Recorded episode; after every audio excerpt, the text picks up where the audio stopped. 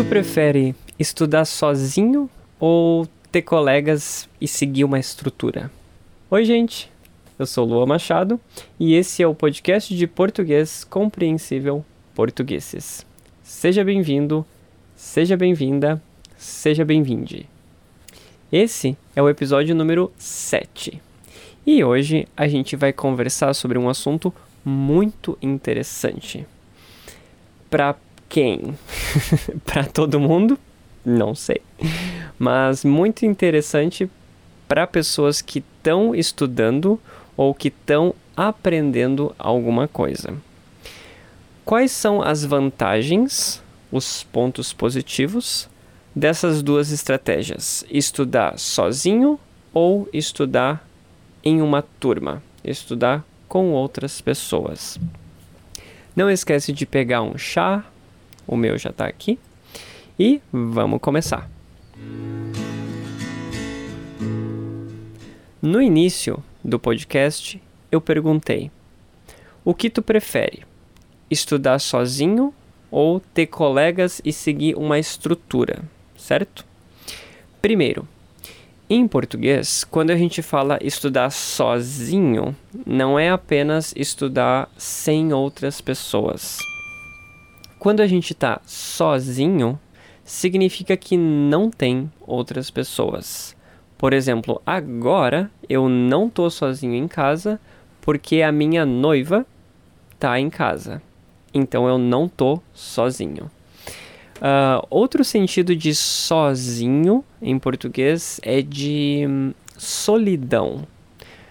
Solidão é como eu não tenho amigos, eu não tenho ninguém, eu tô triste, eu tô sozinho. Solidão. Uh, nesse caso, sozinho funciona como solitário. Solitário, como na palavra solidão. Um sentimento de isolamento. Mas enfim, quando a gente fala estudar sozinho, tem um terceiro sentido. Estudar sozinho é quando a gente não participa de uma aula formal ou tradicional uh, nem de um curso, por exemplo. Quando a gente aprende uma coisa nova sozinho, a gente aprende sem a ajuda de um professor ou de um instrutor. Por exemplo, eu quero aprender a tocar violão. Então eu digito no Google como tocar violão. Ou eu compro um livro, aprenda a tocar violão. E aí eu estudo sozinho. Estudar sozinho significa estudar por conta própria, sem auxílio e sem a ajuda de outras pessoas. Quando a gente estuda de forma independente, a gente estuda sozinho. Geralmente, pessoas que estudam sozinhas são chamadas de autodidatas, ou seja, pessoas que não ensinam outras pessoas como professores. Elas ensinam a si mesmas. Professores ensinam outras pessoas, autodidatas ensinam a si mesmos, a eles mesmos ou elas. Bom, então hoje a gente vai comparar aprender sozinho e ou ser autodidata com estudar em uma turma, com colegas, com outras pessoas. Uh, a gente vai ver as vantagens de um e as vantagens de outro. Como sempre, eu dividi esse episódio em três partes. Então, parte número 1: um, estudar sozinho. Eu já comecei esse episódio explicando o que é estudar sozinho. Então, eu vou começar com esse tópico. Estudar sozinho, em primeiro lugar, não é para todos. É uma coisa que nem todos conseguem fazer.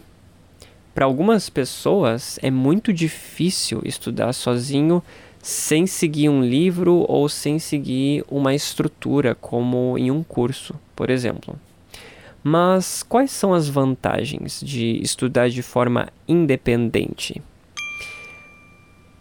Em primeiro lugar, a principal, flexibilidade, ou seja, ser flexível. Flexibilidade. Com certeza é a maior vantagem. Quando a gente estuda sozinho, a gente pode escolher quando estudar e como estudar. A gente não precisa seguir um calendário ou estudar sempre no mesmo dia e sempre no mesmo horário. Por exemplo, se eu quiser estudar mais tempo, ou se eu quiser estudar menos tempo, eu posso. Claro que a gente pode definir um objetivo ou uma meta, ou seja, uh, eu, o que eu quero aprender, ou quantas palavras eu quero aprender, ou o que, o quanto eu quero aprender até uma data, até mês que vem, até ano que vem. Eu posso definir metas, mas não é necessário estudar todos os dias no mesmo horário, como na escola ou na universidade. Quando a gente estuda sozinho, a gente pode escolher quando trocar o tópico, quando avançar para o próximo tópico. Por exemplo, na escola, às vezes a gente não está 100% seguro ou 100% preparado em um assunto ou em, ou em um tópico. Mas se no calendário da escola, por exemplo, mês que vem, uh, se o tópico acabou, acabou. É isso. Tchau. Próximo tópico. O professor vai começar outro tópico e é isso. Vida que segue. Uh, em português, a gente fala vida que segue. Para quando uma coisa aconteceu e é isso. Não tem o que fazer. Quando tu estuda sozinho, tu pode decidir. Eu ainda não me sinto seguro nisso. Então, vou estudar mais antes de avançar dá para avançar apenas quando tu te sentir mais confiante ou quando tu te sentir mais seguro, por exemplo. Outra coisa maravilhosa de estudar sozinho é estudar onde tu quiser. Onde? Revisando, estudar quando, estudar como e estudar onde tu quiser. Estudar sozinho é ter liberdade. a gente pode usar uma cadeira confortável, por exemplo. A gente pode organizar o nosso ambiente, a nossa mesa. Dá para preparar um chá, um café, ou talvez até uma comida que a gente gosta e comer enquanto estuda. Eu, por exemplo, gosto muito de preparar um chá e escutar música instrumental enquanto eu estudo. E se eu quiser parar fazer uma pausa, descansar ou me alongar, fazer yoga, exercício, enfim, tanto faz, eu posso.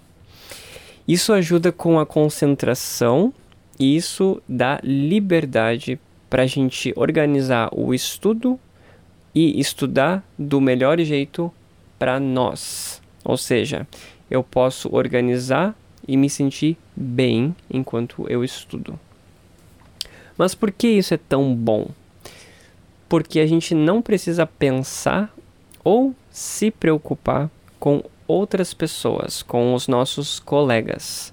Por exemplo, na escola a gente não pode ouvir música, uh, comer pizza, comer comidas e fazer pausas aleatórias, pausas não planejadas. Isso pode atrapalhar a aula, os colegas e até o professor, né? Então, vamos falar sobre o segundo método, segundo tópico: estudar em uma turma. Estudar na sala de aula é uma experiência coletiva. Estudar sozinho é individual e estudar em sala de aula é coletivo. Quando a gente estuda em uma turma, a gente tem colegas. As pessoas que também estão estudando com a gente são os nossos colegas em português.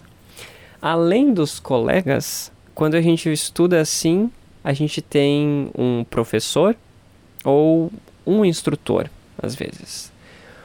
uma pessoa com mais experiência que vai ensinar ou que vai ajudar os alunos a aprender. E quais são as vantagens de estudar de forma coletiva?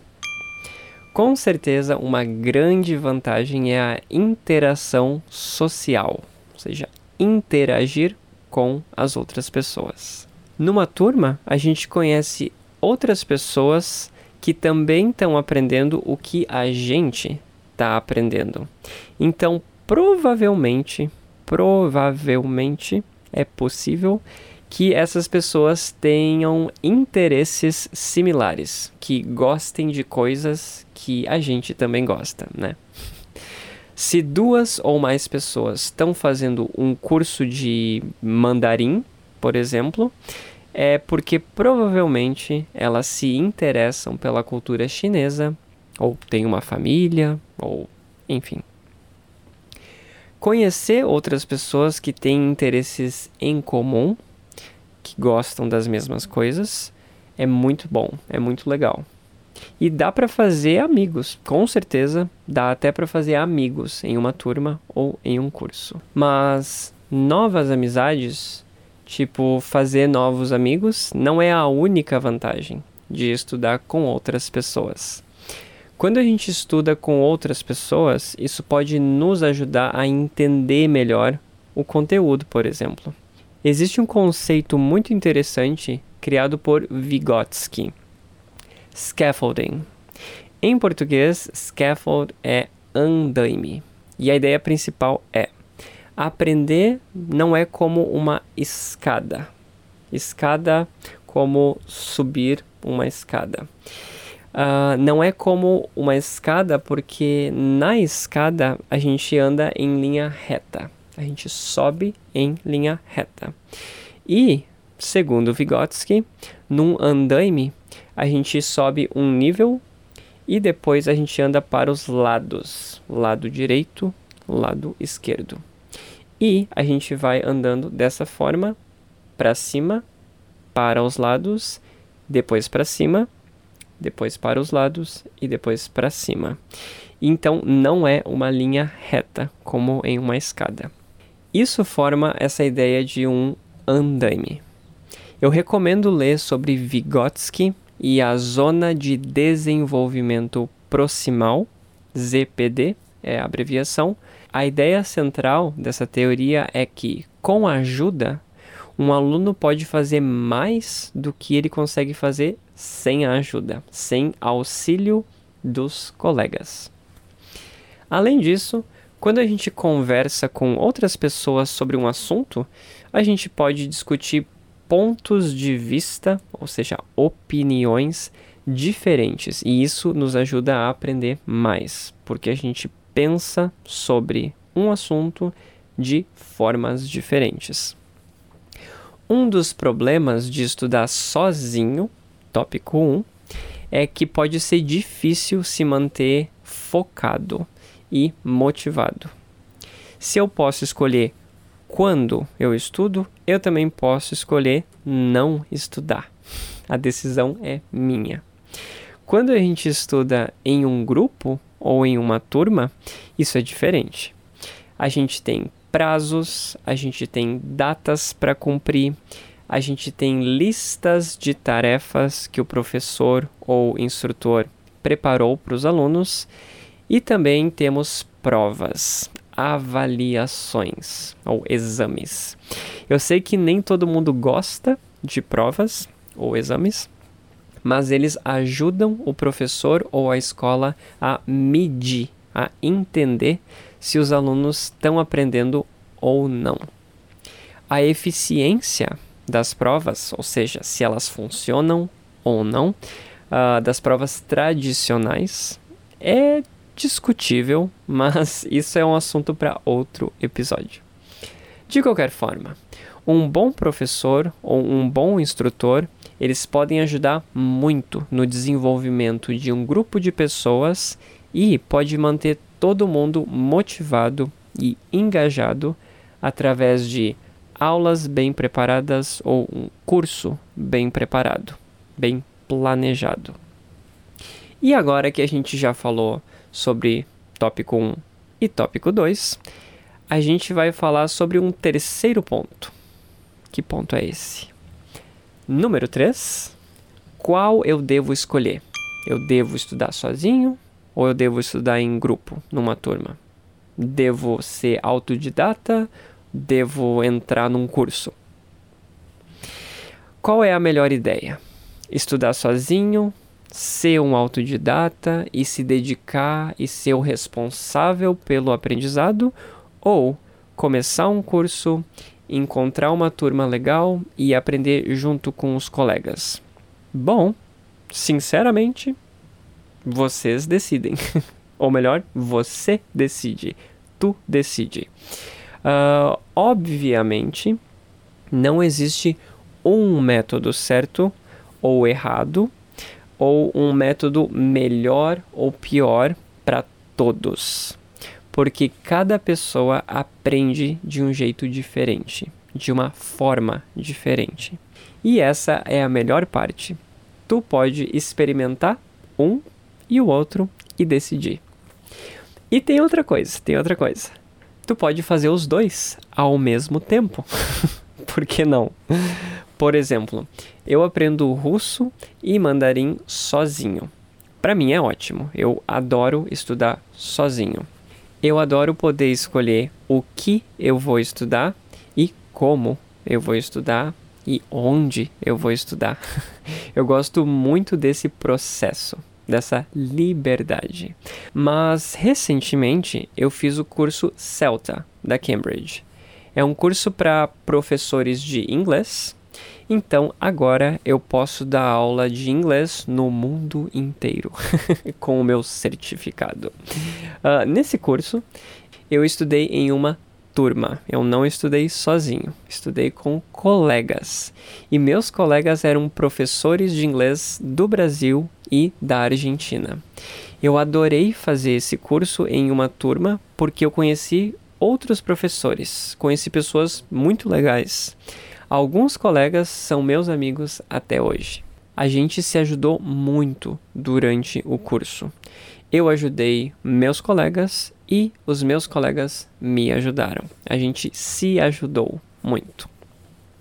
Além disso, a gente seguiu um cronograma, ou seja, uma lista de datas e de tarefas do curso e aprendeu tudo que a Cambridge exige eu não escolhi o que estudar. A Cambridge escolheu o que estudar. Eu gosto de estudar idiomas sozinho, mas eu gostei muito de fazer esse curso em uma turma. Então, como eu já disse, a gente pode experimentar e misturar os dois. Por exemplo, a gente pode fazer um curso na faculdade e ao mesmo tempo estudar sozinho em casa para complementar e melhorar. Bom, eu imagino que se tu tá escutando o meu podcast é porque tu tá estudando português, né? uh, então eu tenho três perguntas. Eu gostaria de saber três coisas. Pergunta número um: Tu estuda português sozinho ou sozinha? Ou tu faz curso? Ou os dois? Talvez os dois. Pergunta número 2. Se tu estudas sozinho, como é a tua sessão de estudos ideal? Onde, como e quando? Pergunta número 3. Se tu estuda em uma turma de português, o que tu mais gosta no teu curso ou o que tu mais gosta na tua turma de português? Para responder essas perguntas, é só acessar o site www.portugueses.com.br ou o canal do YouTube Portugueses e comentar as tuas respostas lá. Muito obrigado mais uma vez por ouvir esse podcast. Muito obrigado por me ouvir. Meu nome é Lua Machado e esse foi o sétimo episódio do Comprehensible Portuguese Podcast Portugueses, ou melhor, podcast de português compreensível portugueses. Muito obrigado por ouvir, muito obrigado por assistir e te vejo no próximo episódio. Tchau, tchau.